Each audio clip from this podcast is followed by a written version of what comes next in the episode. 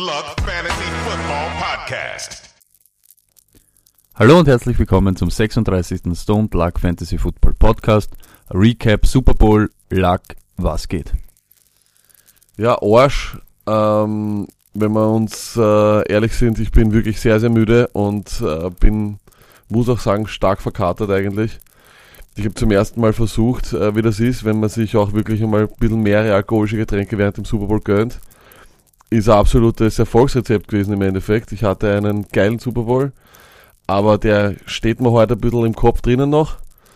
Aber ja, weißt du, ich, ich bin ja so wie die, wie, wie, wie, wie würde es ein berühmter Coach sagen? No days off. No days off. Wenigstens warst nicht der Bum-Zur-Typ Nummer 139 Super Bowl Charakter, Super Bowl Party Charakter und warst dann K.O. am Heisel. Ähm, überlebt. Ähm, ja, kurz noch angesprochen, wir haben ein, ge ein geiles Video für euch gedreht, haben wir eh auch auf Twitter. Jeder, der Bock hat, schaut sich das an.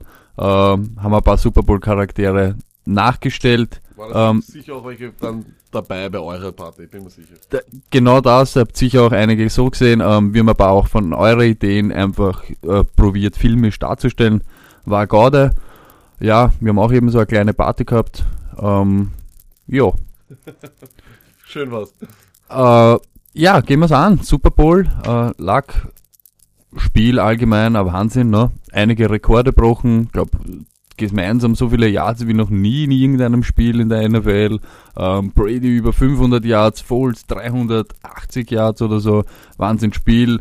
Zweitmeisten Punkte ever in einem Super Bowl, so wie wir es uns gedacht haben. Immer wenn die Patriots in einem Super Bowl sind, man kann sich nicht beklagen. Action ist immer, ne?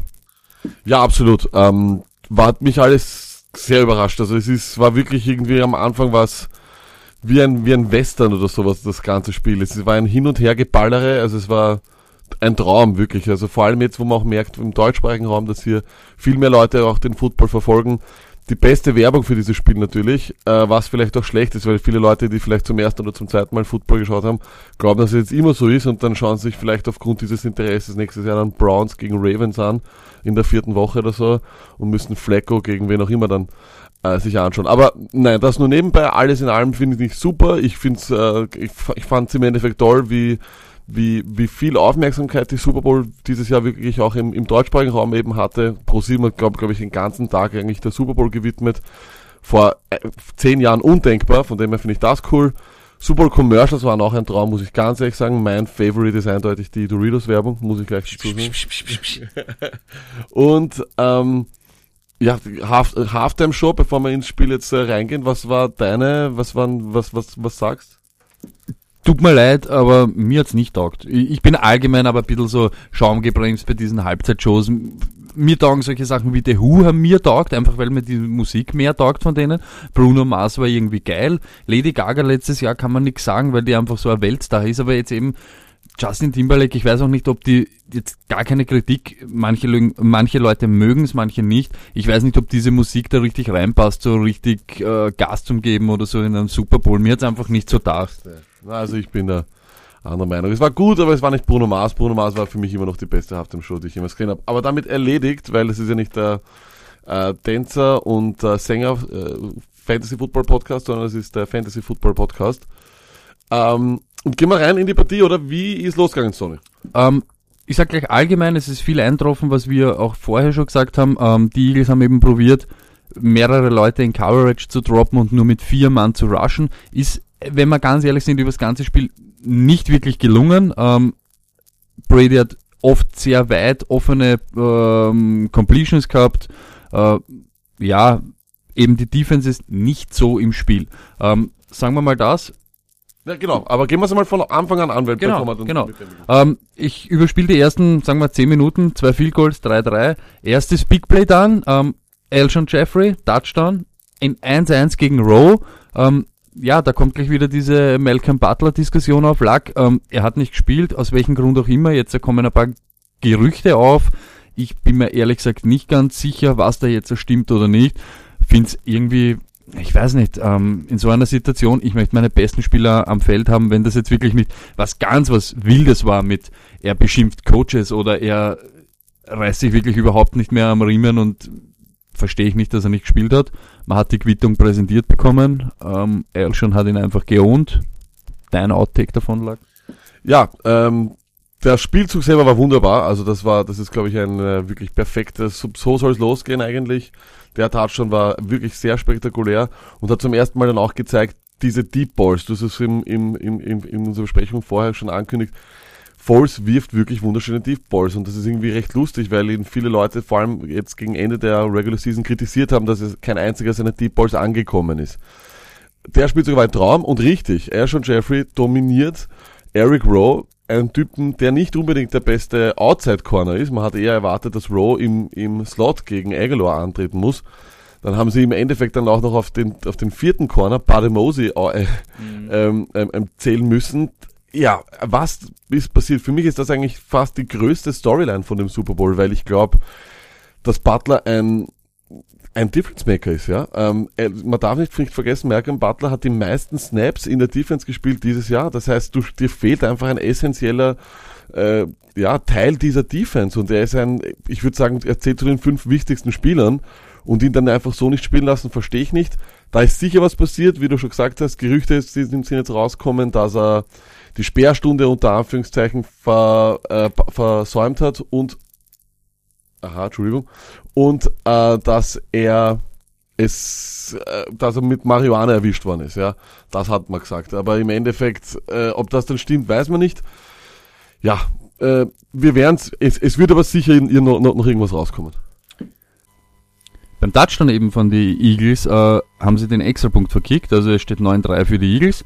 Ähm, was dann passiert ist, Cooks ähm, hat, ich glaube, es war Malcolm Jenkins hat er übersehen, ähm, wollte sich so rausdrehen, bam, schwere Kollision, war dann im Concussion-Protokoll und hat sicher Auswirkungen aufs ganze Spiel gehabt für die Patriots. Ähm, Cooks ist nicht mehr wiedergekommen. Äh, sie haben auch in dem Drive dann, glaube ich, ein Missed Field Goal gehabt, wo der Holder den Ball nicht gescheit wieder aufstellt, Koskowski dann ihn auf die Stange schießt. Ähm, dann der einzige Punt im Spiel, glaube ich. Äh, die Eagles äh, werden zum Punt gezwungen. Und dann kommen die, die Patriots mit Brady mit einem Trickspielzug. Ähm, ich, vielleicht auch eben aufgrund des, weil Cooks gefehlt hat in der ersten Reaktion, wollten es ganz was Spezielles zeigen bei Dritter und Fünf. Äh, der Pass von Amendola auf Brady und er war ein bisschen zu weit, er hat ihn halt einfach nicht fangen können, wer schuld ist, weiß ich nicht. Ähm, ja, ja, vollkommen richtig. Ich glaube eben auch, dieser Drive, der ganze Drive, der schon zu diesem Trickspielzug geführt hat, war sehr seltsam und hat uns irgendwie gezeigt, dass dieser Ausfall von Cooks riesig war. Also ich glaube schon, dass die, dass äh, eben die, der Gameplan sehr stark auf Cooks ausgelegt war. Der hat auch bis dahin dann schon wirklich gut gespielt. Übrigens bin ich der Meinung, Cooks ist ein bisschen selber schuld an dem Knockout, weil seine Awareness war nicht da. Also er hat überhaupt nicht geschaut. Der muss doch wissen, dass von links wer kommen kann. Mhm. Sehr seltsam, äh, ist man von ihm nicht gewohnt, muss man sagen also deswegen gebe ich ihm da schon ein bisschen Mitschuld. Ja, und wie gesagt, dann eben kommt dieser Drive, wo sie dann beginnen eben mit Screen, Screen, Screen und dann eben diesen Passspielzug, den wir ja auch schon äh, gekannt haben. Genau gegen die Eagles haben sie ja das im letzten Jahr auch schon gespielt und die Eagles wären wieder nicht darauf vorbereitet gewesen. Deswegen sehr interessant, dass äh, Brady den Ball nicht gefangen hat. Meiner Meinung nach muss Brady den einfach fangen. Fertig. Nach dem Spielzug probieren die Patriots den vierten auszuspielen. Du hast gleich gesagt, das ist jetzt die Reaktion darauf. Jetzt sind sie beleidigt, weil der nicht äh, irgendwie geklappt hat und jetzt wollen sie es unbedingt erzwingen.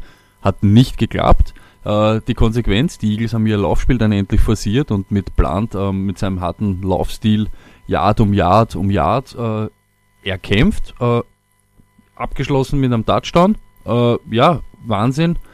Ich glaube, sie haben dann auch noch die Two-Point-Conversion probiert. Ähm, hat nicht geklappt steht es 15 zu 3 für die Eagles. Ähm, die Patriots antworten, glaube ich, mit einem Field Goal. Ähm, danach so eine Wobbling Interception von Foles. Das, das, war, das war Punt, das ist ein Punt. Äh, zählt dann am Schluss, ja, hat denselben Effekt wie ein Punt, steht halt in der Statistik dann als Interception, sei es so. Ähm, die Patriots dann schlagen sie, glaube ich, das, das, war zum ersten Mal, wo man so dachte hat, äh, die darf man nie abschreiben, das wissen wir eh alle. Ähm, ja, in Wirklichkeit Bra also in dem Drive sind sie dann eben von einem Penalty gerettet worden, muss man auch sagen, wie es ist. Holding Penalty war aber auch wirklich ein Holding Penalty. Also überhaupt muss man sagen, das Officiating war, dem, da kann man nichts sagen. Kann man nichts aussetzen. Ich fand, es war wirklich gut officiated, auch wenn wir dann später zu den Catch- oder No-Catch-Rules kommen, war es voll in Ordnung. Starker Drive auf jeden Fall. James White, der Super Bowl Hero von den Patriots. Er ist immer nur im Super Bowl aktiv, aber da dafür immer, macht den Touchdown. Koskowski, zweiter Extrapunkt, der in dem Spiel verkickt worden ist. Ähm, es steht 15 zu 12 für die, für die Eagles. Und dann wird's magisch, sage ich jetzt einmal. Sie gehen eigentlich 70 Yards das ganze Feld runter und dann packen sie genau den Spielzug in Wirklichkeit aus, den die Patriots vorher auspackt haben. Äh, Foles geht rechts zur Linie, zeigt noch an, dass er irgendwie was umstellen will. Direct Snap auf Clement, der gibt den Ball ab auf Burton und Burton wirft den Touchdown auf Foles. Aber, weil wir gesagt haben, das Spiel ist gut officiated worden, gute, die, die Referees haben gut eine, eine gute Performance hingelegt. Ich bin mir jetzt noch nicht ganz, ganz sicher. Ich habe nur hier, hier und da schon etwas gehört. Angeblich hätte der nicht zählen dürfen, weil es eine Illegal Formation war. Eine Ah. Illegal Formation, sozusagen der False darf dort nicht stehen. Ja, das Ah, ist okay. das, wo, aber das, das ist jetzt nicht hundertprozentig bestätigt. Das ist immer so. Das, was top war, war in dieser, in dieser Ding, ähm, sie haben den Patriots das unterbunden, was die Patriots so oft machen mit diesem Scoren vor der Halbzeit, den Ball bekommen nach der Halbzeit, doppelt drauflegen und so haben sie schon über Jahre hin Gegner gebrochen. Mit 30 Sekunden auf der Uhr haben sie den Patriots da diese Chance eben nicht gegeben. Ähm, ja, Halbzeitshow, ja, haben wir eh schon gesagt, Timberlake, Und dann wird es nämlich spannend, weil ab dann, ich fand eben in der ersten Halbzeit war das ein, war das ein eigenartiges Spiel. Es ist zwar hin und her gegangen, aber es war jetzt noch nicht so extrem, ja, also es war jetzt nicht noch, es hat, ich habe noch, ich habe noch nicht geglaubt, dass es jetzt dieses Orge Shootout wird, ja. Aber ab dann, gleich am Anfang im ersten Drive, haben sie dann eigentlich den Ton gesettet, wie man so schön sagt. Das auf alle Fälle. Ähm, zweite, zweite Halbzeit geht los. Äh, die Patriots, ja, das war, ich sage mal, ein, ein richtiger, ein richtiger Patriots Drive. Ab, am- abgeschlossen und die gan ich glaube, fünf Completions auf, auf Gronk in dem ganzen Drive und dann wieder zum Touchdown auch Gronk. Es war wirklich, da habe ich dann kurz gedacht, die übernehmen das Spiel jetzt. Die spielen jetzt ähnlich das, was sie spielen wollen. Aber, Lack, du hast das schon letzte Woche im Pod gesagt und du hast das, glaube ich, dort. äh, Es war dann schon, ich sag's euch, ich plaudere jetzt aus dem Nähkästchen, es war schon ein bisschen mühsam, weil er es schon so oft gesagt hat, aber er hat recht, ja. Die Eagles, sie dürfen nicht aufhören, auf, auf dem Gas zu bleiben. Ähm, sie sind immer am Gaspedal geblieben, sie waren giftig, haben, ja, ich sag das Playcalling allgemein war ein Wahnsinn. Ähm, man kann sich eben am Schluss dann vielleicht sogar darauf einigen, dass sie, dass die Patriots ein bisschen outgecoacht worden sind in dem Spiel.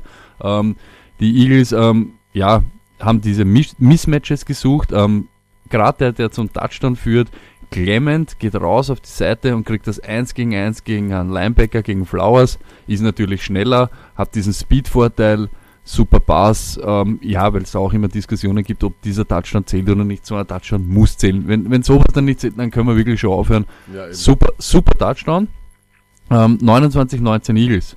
Ähm, Genau, es war ein super Drive, überhaupt keine Frage. Und das war wirklich das Aller, Allerwichtigste war, sie haben nicht begonnen, irgendeinen Schwachsinn zu machen. Sie haben nicht, nicht versucht, Foles irgendwie dann zu verstecken. Sie haben nicht so wie die Jacksonville Jaguars dann irgendwie gespielt, wo sie gesagt hätten, oh mein Gott, oh mein Gott. Es hat sich einfach so angefühlt, als würde der, der Doug Peterson immer glauben und wissen, so wie wir es eigentlich eh alle gewusst haben, die kommen nochmal, die kommen nochmal. Ich hatte irgendwie das Gefühl, wenn du heute Doug Peterson jetzt anrufst, würde er trotzdem immer und ihn fragst, Glaubst du, die Patriots scoren noch, würde er sagen, ja. Und so haben sie gespielt. das stimmt. Immer, immer giftig bleiben, immer dran glauben und immer am Gaspedal bleiben. Ähm, die Patriots, die Patriots, ähm, ja, sie sind nicht umsonst die Patriots, haben sich dann nicht wirklich einschüchtern lassen. Auch, auch ständig irgendwie. Man hat immer irgendwie gemerkt, sie sind noch immer im Spiel. Du darfst sie nie abschreiben. Jetzt ja gar nicht so wegen dem 28-3, aber jetzt genau in dem Spiel auch. Ähm, Touchdown durch Hogan ähm, war ja ganz normal. Ich sage jetzt mal wirklich executed dann von den Patriots. Und da hat man dann schon irgendwie auch gemerkt, ja, es kann schon wieder so ein bisschen an Magie aufkommen. Genau. Ähm, sie hatten im Endeffekt nämlich keine Antwort. Sie, meiner Meinung nach war es war dann wirklich so, die Eagles haben irgendwie in der Defense keine Antwort gehabt. Wir haben es immer wieder gesagt und wir haben es dann schon irgendwann gerufen. Wenn der dann zwei, drei Sekunden Zeit hat, Brady, weißt du schon, du, du sagst richtig schon so, zu viel Zeit, zu viel Zeit. Ich habe dann wirklich durchgehend eigentlich nur noch auf Fletcher Cox geschaut und wirklich ausfindig machen wollen, ist es wirklich er, ist es der X-Faktor und das war's. Sie haben ihn immer gedoppelt, alle vier waren zugestellt, Brady hatte Zeit und da war wirklich in der zweiten Halbzeit, das war du, es war einfach für mich immer fast schon eine Garantie, die scoren jetzt, weil eben keine Pressure da war. Und interessant eben auch, auch Cooks Ausfall, dann war es eben Hogan, der eben dieses 1 zu 1 äh, Match, äh, Matchup sucht und auch das gewinnt er dann. Ist auch ein wendiger Typ, hat das eigentlich gut gemacht. Ähm, die Eagles machen dann ein Field Goal. Ähm, da muss man auch sagen, die einen kommen mit einem 41-jährigen Kicker, die anderen mit einem 21-jährigen. Ich habe da die ganze Zeit schon gesagt, er verkackt, aber er macht den 46 Jahre. Wahnsinn, ähm, gibt's gar nichts zu meckern. Sie sind dann 32, 26 vorne. Aber da habe ich mir gedacht, das ist zu wenig. Du gewinnst Ja. nicht gegen sie mit Field Goals. Das habe ich mir gedacht, weil so wie sie eben gespielt haben, wie sie eben keine Antworten gehabt haben, habe ich mir gedacht, oh no. Und vor allem, meine Angst die ganze Zeit war, wie viele Scores st- stecken in False? Wie viel ist, kommt, irgendwann kommt doch der False-Fehler, habe ich mir immer gedacht.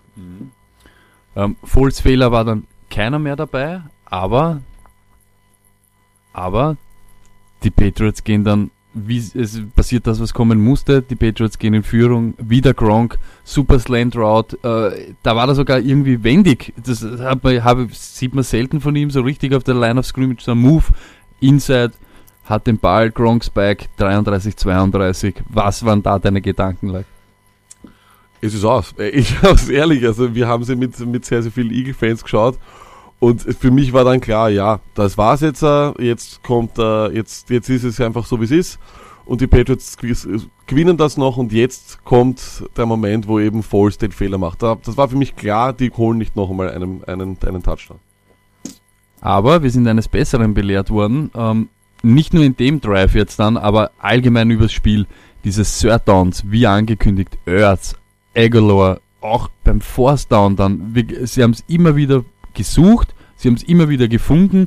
Das finde ich dann auch in Wirklichkeit billig, weil wenn wir das schon callen, eine Woche vorher, dass Ertz und Aguilar mit die besten Leute am Third sind in der ganzen Liga und dass die Eagles eben diese genau dieses Duell dann irgendwo über die Mitte vom, vom Feld suchen, dass man ihnen das jedes Mal gibt, äh, ja, ist, ist eben billig. Äh, und die Eagles sind da eins, 1A gewesen.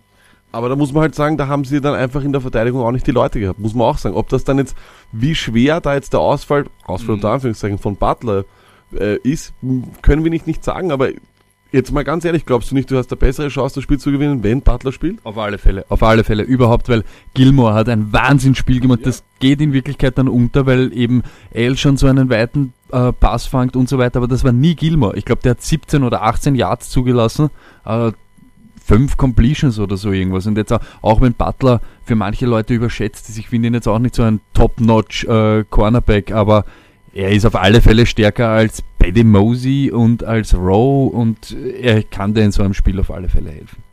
Ja, auf alle Fälle. Und was wir auch gesagt haben, was glaube ich auch ganz, ganz wichtig ist, wir haben ja auch vorhin gesagt, du musst den Ball laufen können. Sie haben über 100 Yards, üb- über 100 Rushing Yards gehabt. Ich glaube, das ist immer so ein Ding, das musst du, wenn du nicht 100 Rushing Yards hast gegen die Patriots, kannst du gar nicht gewinnen. Das ist, glaube ich, beginnt so. lag der Touchdown von Ertz. Ähm, wir haben natürlich gleich gesagt, es ist ein Touchdown, aber erklär nur kurz den Leuten, was ist da der Unterschied zu diesem Jesse James Steelers Move gewesen? Was war genau der Unterschied, warum der Touchdown zählt und der andere nicht?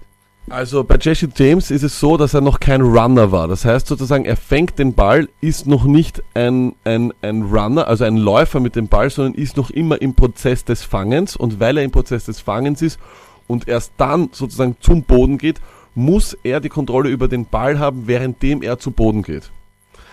Beim Erz ist es was anderes. Erz fängt, macht zwei Schritte, ich glaube es waren zwei, und geht dann sozusagen, fällt so schräg links rein. Er war also schon ein Läufer, muss sozusagen mit dem Ball nur noch diese Linie überqueren, durchbrechen und das war's. Aber, wenn du es schnell siehst, ist es für mich fast ident wie mit Jesse James und es ist halt, vor allem beim Touchdown, dann ist es halt wirklich verrückt und ich habe mir einfach nur gedacht, bitte, bitte, bitte, bitte, overturns nicht. Es wäre das Schlimmste gewesen. Natürlich gehen die Eagles dann für zwei. Ist nicht geglückt. Ähm, 38-33, kurioser Spielstand. Patriots Ball.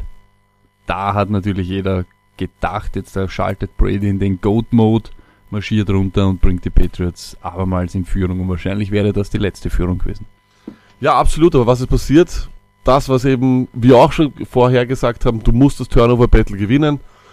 Brandon Graham kommt einmal durch und das haben sie auch im Nachhinein gesagt. Sie haben gewusst, wir ändern nichts an dem, dass wir mit vier kommen, weil wir haben immer die One-on-Ones und früher oder später gewinnen wir eines und dann haben wir ihn. Aber so wie gestern, sage ich dir, lag Turnover Battle 1 zu 1 ausgegangen. Ja, aber genau das habe ich auch vorher gesagt. Der Turnover von Foles ist für mich ein, nichts anderes als ein Punt. Das ist, zählt nicht für mich schwer, schwerwiegend wie ein, wie ein Turnover. Das ist ein, also ein Fumble in der eigenen Zone ist ja, ist, ist, ist, ist, ist ein Turnover. Also zumindest sage ich eineinhalb Turnover und das andere war nur einer, okay? Es war auf alle Fälle kritisch. Ähm, ja, die Eagles bekommen dann wieder den Ball und äh, in, ja, alles richtig gemacht ist auch wieder übertrieben, weil ich den Pass den einen da überhaupt nicht probiert.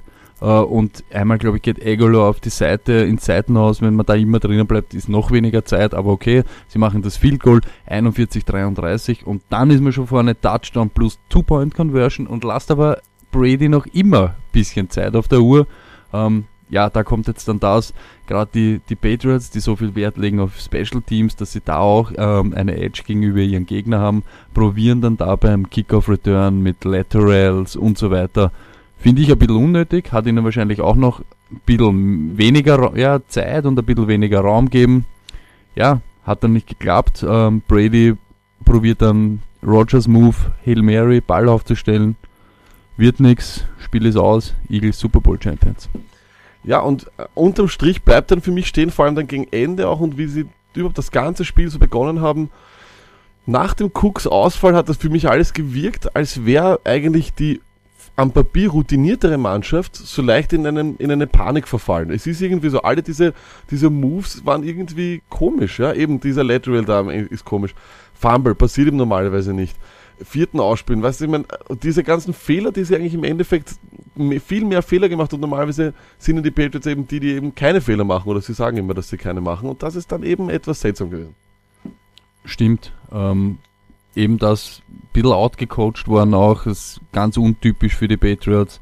MVP wird dann Foles. Ähm, ja, ich, ich, ich sag trotzdem verdient, aber man muss halt jetzt ein bisschen aufpassen, er hat natürlich ein super Spiel gespielt und eben auch, so wie du es vorher schon gesagt hast, wahrscheinlich hat er ihnen das Spiel auch gewonnen, im Gegensatz zu Portals eben und so weiter. Er hat da wirklich, ich war immer am Drücker, nur ich finde wirklich, das war das Play-Calling auch, was ihm da wirklich so stark gemacht hat und dann kommt halt natürlich dazu, dass er nicht einer von den schlechtesten Quarterbacks ist. Er ist jetzt auf alle Fälle mittendrin im Karussell für die Free Agents Phase. Ähm, vielleicht traden sie ihn, vielleicht auch nicht, aber er ist eine heiße Aktie, oder? Ja, äh, wenn ich über die viele, also wenn ich Philadelphia bin, ähm, behalte ich ihn mir, obwohl es da natürlich das, das schlimme Szenario geben würde, was, wenn Wentz zurückkommt und die ersten vier Wochen eben nicht so gut spielt, dann würde jeder sagen, vor allem in Philly, äh, na warte mal, wir haben ja da einen Typen, der hat uns die Super Bowl gewonnen. Ja? Also das heißt, naja, das ist schon möglich. Ja? Das, ja, ist ein, das ist ein Szenario, das muss man, muss man bedenken. Aber ansonsten ist es ja eigentlich wirklich die Werbung, die es ist, wie in einem Jahr, wo eben so viele Quarterbacks ausgefallen sind, vor allem Star-Quarterbacks, gewinnt dann der Backup, was wir auch gesagt haben. Und wir haben das ja im Podcast im November, hast du gesagt, die Quarterback-Position, die Ersatzposition wird ja. viel zu wenig ja. ernst genommen.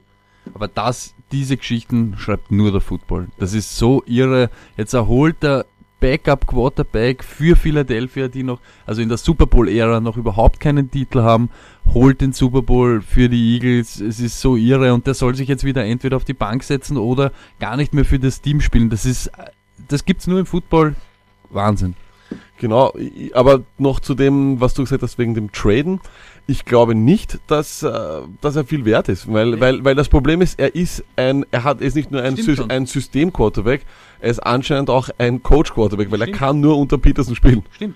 Ey, aber eben ähm, nicht viel, aber irgendwas wird man wahrscheinlich doch auch noch kriegen. Und gerade du, der eben sagt, gerade die Eagles und die Patriots, die es verstanden haben, dass das Trading und das Traden von Spielern immer mehr, immer wichtiger wird und immer mehr fokussiert werden soll, gerade die könnten, glaube ich, sich eben denken, vielleicht bekommen sie von den Cardinals irgendwas. Ja, aber wie gesagt, dafür, dagegen spricht halt für mich immer, dass ich sage, okay, ähm, ich habe einen guten Ersatzquarterback und ich habe beide unter gute Verträge. Ich muss ihm nicht zahlen. Sicher, ähm, aus Sicht der Eagles, nur aus Sicht von Foles ist eben so, ich könnte irgendwo anders wahrscheinlich spielen und wenn der eben so wie wir es auch bei Cousins gesagt haben, ich sage jetzt gar nicht ums Gewinnen, aber er möchte spielen. Ich weiß nicht, ob ich mich dann auf, wieder auf die Bank setze. Ich habe gerade den Super Bowl gewonnen. Ob ich jetzt ein guter, schlechter oder überschätzter oder unterschätzter spielen will ich trotzdem. Ja, da bin ich schon bei dir, aber ähm, ja, wir werden es eh sehen. Ähm, Frage Stoney jetzt an dich. Ähm, wie geht's mit den Eagles allgemein weiter? Siehst du da jetzt äh, die Möglichkeit, dass die jetzt wirklich über Jahre dominieren oder was sagst du dazu? Für mich hätten sie dieses Jahr schon in Wirklichkeit nicht dominieren dürfen, sollen, können, müssen. Ähm, was wirklich stark war, ihre Lines sind gut, super, gibt's wirklich nichts. Ähm, das Running Game haben sie jetzt äh, verstärkt, aber eben, ich glaube jetzt eben zum Beispiel Plant wird nächstes Jahr sicher kein Philadelphia Eagle mehr sein. Ähm, ich ich, ich traue mich gar nicht sagen. Ich glaube nicht, dass sie jetzt äh, Dynasty-mäßig unterwegs sind. Ich sage, Vance ist Top Quarterback. Sie haben ihren Receiving Core jetzt da mit Jeffrey. Sie haben Ertz. Ertz ist wirklich ein, also ist sicher die Nummer eins. Die Cornerbacks sind sicher ausbaufähig, glaube ich. Ja, ich, äh, noch, mhm. ähm, ich sag, all around sind sie sicher eines der besseren Teams, aber ich glaube nicht, dass uns da jetzt in den nächsten Jahren so eine Eagles-Dominanz erwarten wird. Ja, ich sehe das ein bisschen anders. Ich bin zwar, ich, ich, es, es, ist halt einfach so, wie es das ganze Jahr war. Ja, wir haben ja immer gesagt, sind sie nicht for real oder sind sie nicht for real? Sie sind for real, aber jetzt für nächstes Jahr weiß ich nicht. Ich glaube, was eben eines, was wirklich für sie spricht, ist, wie der Kader zusammengebaut wurde. Ähm, Howie Roseman hat es verstanden zu sehen, dass äh, das so ein bisschen die neue NFL ist. Trading hat seinen, seinen Weg gefunden in die NFL. Das ist nun mal so, das ist Teil des Ganzen, jetzt wo du immer weniger Zeit hast, deine Rookies auch wirklich vorzubereiten, weniger Padded Practices, viel mehr sitzen die Leute eigentlich nur noch in irgendwelchen Meetingräumen. Und da willst du dann einfach schon gestandene Footballspieler haben, wie einen Darby, den sie dann vorher getradet haben, etc. Das heißt, die Kaderzusammensetzung ist schon wirklich sehr, sehr stark und ich glaube, dass das ein Vorbild sein muss für die Zukunft, weil die Teams, die das gemacht haben, die waren am Endeffekt, im Endeffekt jetzt wirklich groß da. Die Rams, die Eagles, die Patriots, das sind Leute, die verwenden halt alle Wege, um neue Spieler zu bekommen, sei es Trades, sei es Free Agents. Und das äh, spricht schon wirklich ganz, ganz stark für sie, weil alle diese Wege, Free Agency, Trades und Draft, hat alles hingehauen und das haben sie wirklich sehr, sehr gut gemacht. Machen sie das weiterhin so, glaube ich schon, dass sie sich festsetzen können oben. Ähm, Kaderzusammensetzung bin ich bei dir, finde ich auch gut überhaupt, weil sie ja die letzten Jahre mit eben dieser Chip Kelly Phase alle Stars vom Hof gejagt haben. Also da haben sie sich wirklich wieder top auf die Beine gestellt.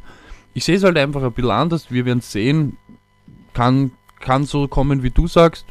Muss nicht. Wir werden sehen. Und wie geht's weiter mit den Patriots? Ja, das ist, das ist halt die nächste Frage. Da sage ich auch ganz ehrlich, wenn ich dann nach dem Spiel höre, Gronk muss ich jetzt da überlegen, ob er weitermacht oder nicht. Okay, er hat Verletzungen gehabt, er hat jetzt eine Gehirnerschütterung gehabt, gibt aber, ist nicht schön, aber es gibt Dutzende Spieler, denen das passiert im Jahr die ganze Zeit. Wegen so einer Niederlage ist so wirklich so ein bisschen so Patriot-Style, jetzt da alles wieder zu hinterfragen. Er wird sicher nächstes Jahr wieder auflaufen. Brady hört auch nicht auf zu spielen.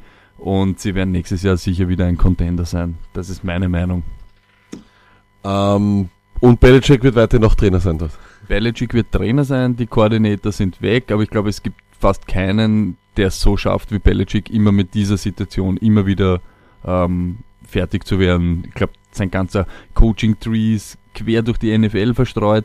Jetzt haben wir gerade vorher reinbekommen, Patricia ist jetzt schon der Head Coach bei den Lions. Also ähm, ja, wir werden sehen, wie er sich da wieder neu auf die Beine stellt, aber ich glaube, er geht sicher dort nicht weg. Ja, ich bin bei dir. Ich glaube auch, dass die Patriots äh, auf jeden Fall weiterhin äh, gekommen sind, um zu bleiben. Ist ja klar. Für mich sind sie jetzt auch schon wieder der Favorit in der AFC für nächstes Jahr, muss man ganz offen und ehrlich sagen. Ähm, wir haben auch jetzt nicht wirklich ein Team oder irgendeinen Weg gesehen, wie man sie eigentlich schlagen kann. Sie haben ja super gespielt eigentlich, muss man sagen. Sie haben wirklich nur zwei, drei Moves während dem Spiel waren, sind entgegen sie gelaufen, aber ansonsten hätten sie das Spiel locker gewinnen können auch. Ähm, und das Ding das ist. spricht ja wieder mal eigentlich für sie, weil ich sag, dieses Spiel war irgendwie eben so ein bisschen vercoacht, es läuft ein bisschen gegen sie und sie hängen trotzdem so lang drinnen und könnten das Spiel noch gewinnen. Das ist in Wirklichkeit ja, wenn das ein anderes Team ist, verlierst das eben so wie die Vikings zum Beispiel und gehst dort unter. Nein, sie hängen da noch immer drinnen und haben irgendwie trotzdem noch die Möglichkeit, das Spiel auch zu gewinnen. Genau, und deswegen ist es, äh, ist es so, never count them out, das ist so und äh, deswegen glaube ich auch, dass solange eben Belichick bleibt und Brady auch bleibt, ähm, ist sind sie einfach immer ein Contender. Die Frage wird sein, wie, wie ist der Kampf von Tom Brady gegen, gegen das Alter? Man hat jetzt hier wirklich gar nicht irgendeinen Rust gesehen oder irgendwie das Alter gesehen, dass da jetzt irgendwie vielleicht durchkommt. Er ist, ja, er ist, er ist ein MVP-Kandidat und er ist einfach ein grandioser Spieler. Und es wäre irgendwie auch interessant zu sehen, wie er vielleicht noch mit 43 oder sowas noch einmal einen Playoff-Run startet. Stimmt. Ähm, das war's für diese Saison. Ich sag ganz ehrlich, danke, danke, danke an alle, die, die gan- das ganze Jahr bei uns dabei waren, sowohl in der Fantasy-Saison und dann auch eben in Playoffs, Postseason etc.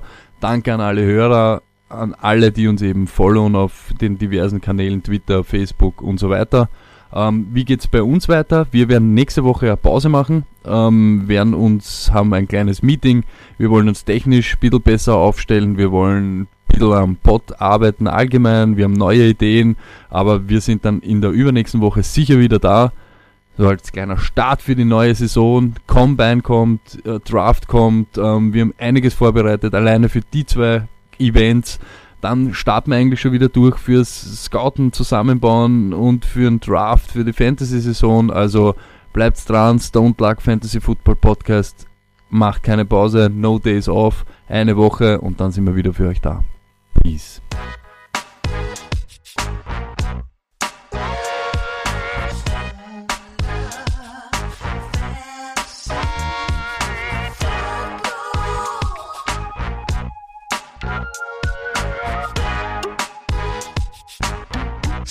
Luck Fantasy Football Podcast.